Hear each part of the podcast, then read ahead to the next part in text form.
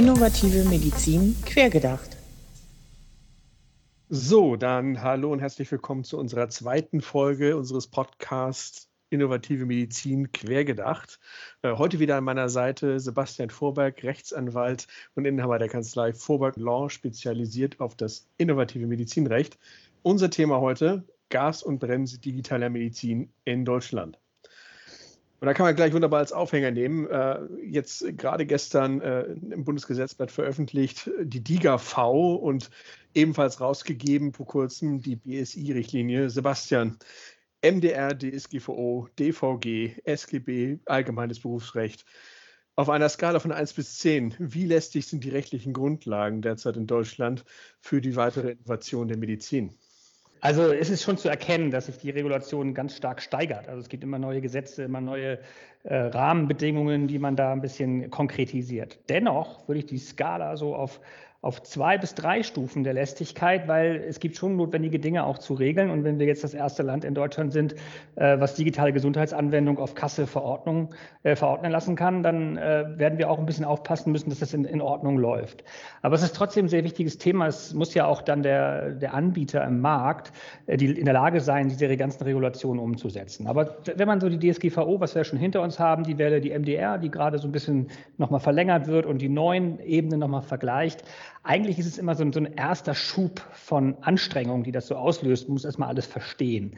Am Ende, wenn man das alles verstanden hat, kann man sich da ganz gut dran längs hangeln und ein vernünftiges, tragfähiges Produkt auf den Markt bringen. Ich glaube, das bleibt immer. Ich möchte das ganz gerne äh, vergleichen mit einem Computer, wo man sagt, 90 Prozent der Computerprobleme sitzen vor dem Bildschirm. Äh, könnte man fast sagen, naja, 90 Prozent der Probleme sitzen hier vor den rechtlichen Grundlagen und nicht in den rechtlichen Grundlagen. Und dazu gehört für mich vor allen Dingen auch die Auslegung, die immer wieder strenge und der deutsche Auslegung von Regeln, wo man sagt, ja, jetzt müssen wir hier nochmal einen draufsetzen und die Bürokratie und die Überregulierung äh, findet also tatsächlich meist vor den Gesetzen statt und nicht in den Gesetzen. Das heißt, die Auslegung von irgendwelchen Datenschützern, äh, Auditoren, ich kann jetzt möchte auch gar keinen ganz persönlich bestimmen, aber ja. spielt auch eine große Rolle. Und das heißt, pragmatische Anwendung der heutigen Regeln und auch der neuen Regeln, die kommen, sind auch umsetzbar und führen auch zu einem guten Ergebnis in Deutschland. Also ich glaube, die Lästigkeit der Regeln selber ist noch in Ordnung.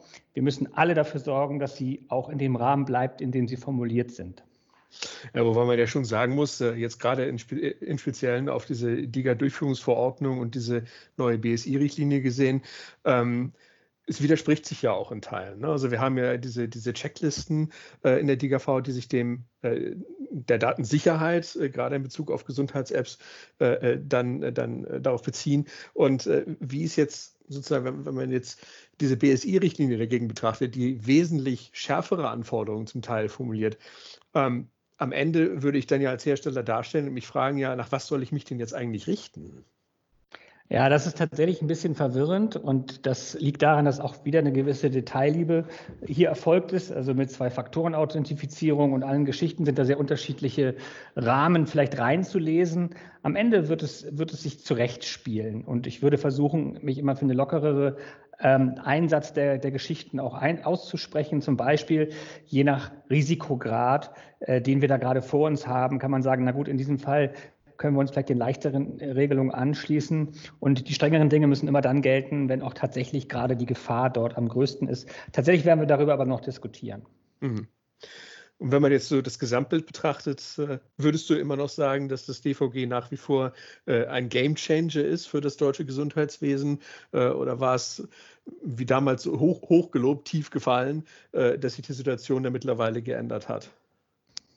Ja, also es ist schon ein bisschen schwieriger geworden. Also das, was da an Euphorie aufgekommen ist, ist ein bisschen abgeebbt in, in, der, in der Detailarbeit, die da jetzt drin steckt, was auch sicherlich nötig ist. Aber was ich viel wichtiger finde, das ist schon, es hat eine ganze Menge Aufmerksamkeit auf sich gezogen. Also auch ausländische Firmen. Ähm, ich habe heute gerade wieder mit einer telefoniert, die sagen, Mensch, Mensch, da in Deutschland, wir wollen jetzt diese DIGA, auf jeden Fall, weil das ist einmalig auf der Welt. Ähm, und das ist schon der Game Changer darin, dass wir damit eine ganze Menge Druck äh, ins System bekommen und den wir auch dringend brauchten, um uns zu bewegen. Ob das nun alles in der DIGA endet und ob es alles da so auch, auch abläuft, wie man sich das vorstellt, werden wir sehen.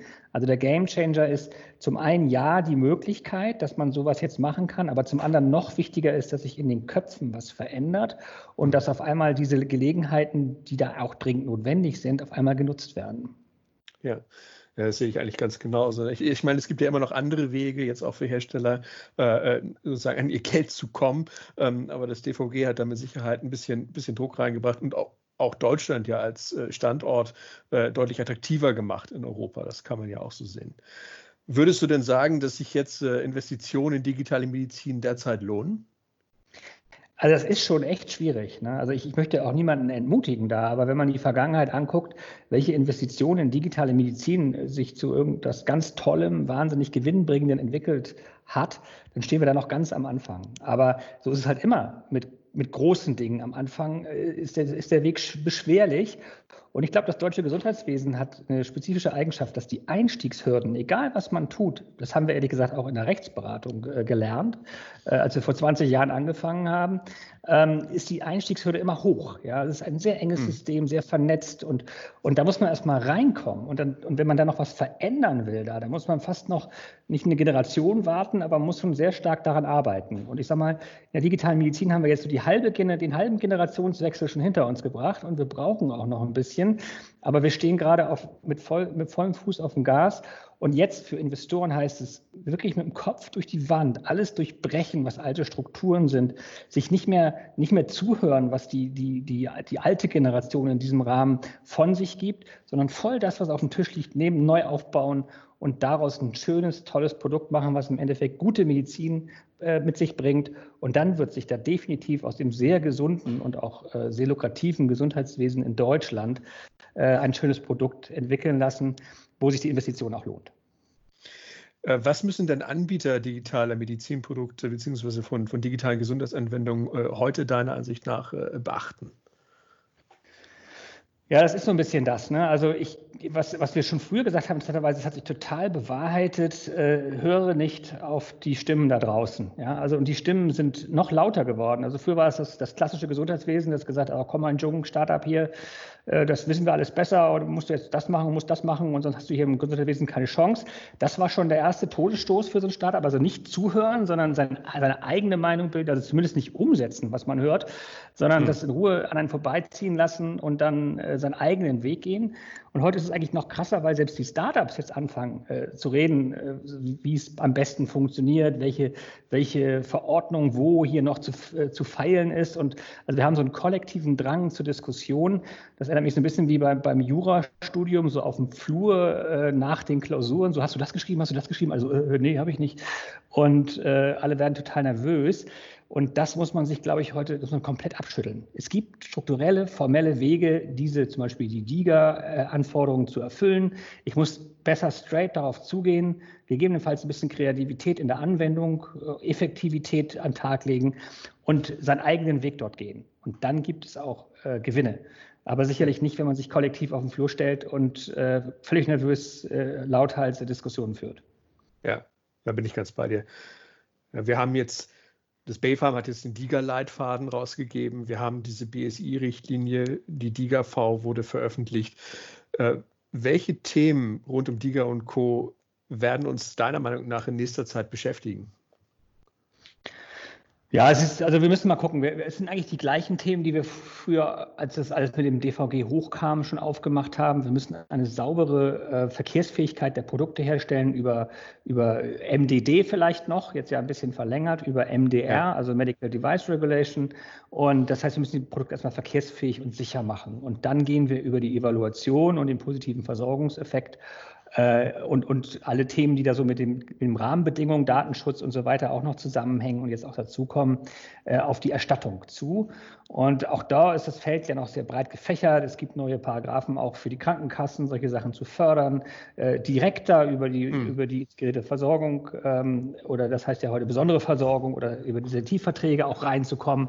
Also da, da wird man wohl eine Menge Themen sehen, wo man sich heute strategisch gut aufstellen muss. Und ich glaube, es ist wichtiger, einen Augenblick über die ganzen Sachen nachzudenken. Also Costolani hat das mal für Geld gesagt, ja, ist besser äh, eine, eine Stunde über Geld nachzudenken, als eine Stunde für Geld zu arbeiten.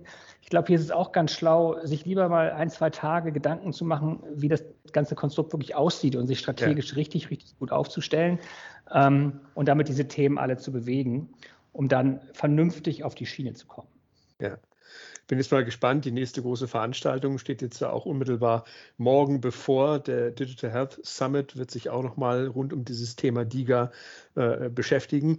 Dann schauen wir mal, ob wir da schon Stoff für unsere nächste Folge in der nächsten Woche bekommen. Erstmal herzlichen Dank, Sebastian, dass du äh, uns heute wieder deine Zeit geschenkt hast und äh, bis zum nächsten Mal. Alles klar, vielleicht noch eine Merkung, bevor wir das schließen hier. Also solche großen Veranstaltungen, ich glaube, da sind bis zu, bis zu 2000 Leute irgendwie angekündigt.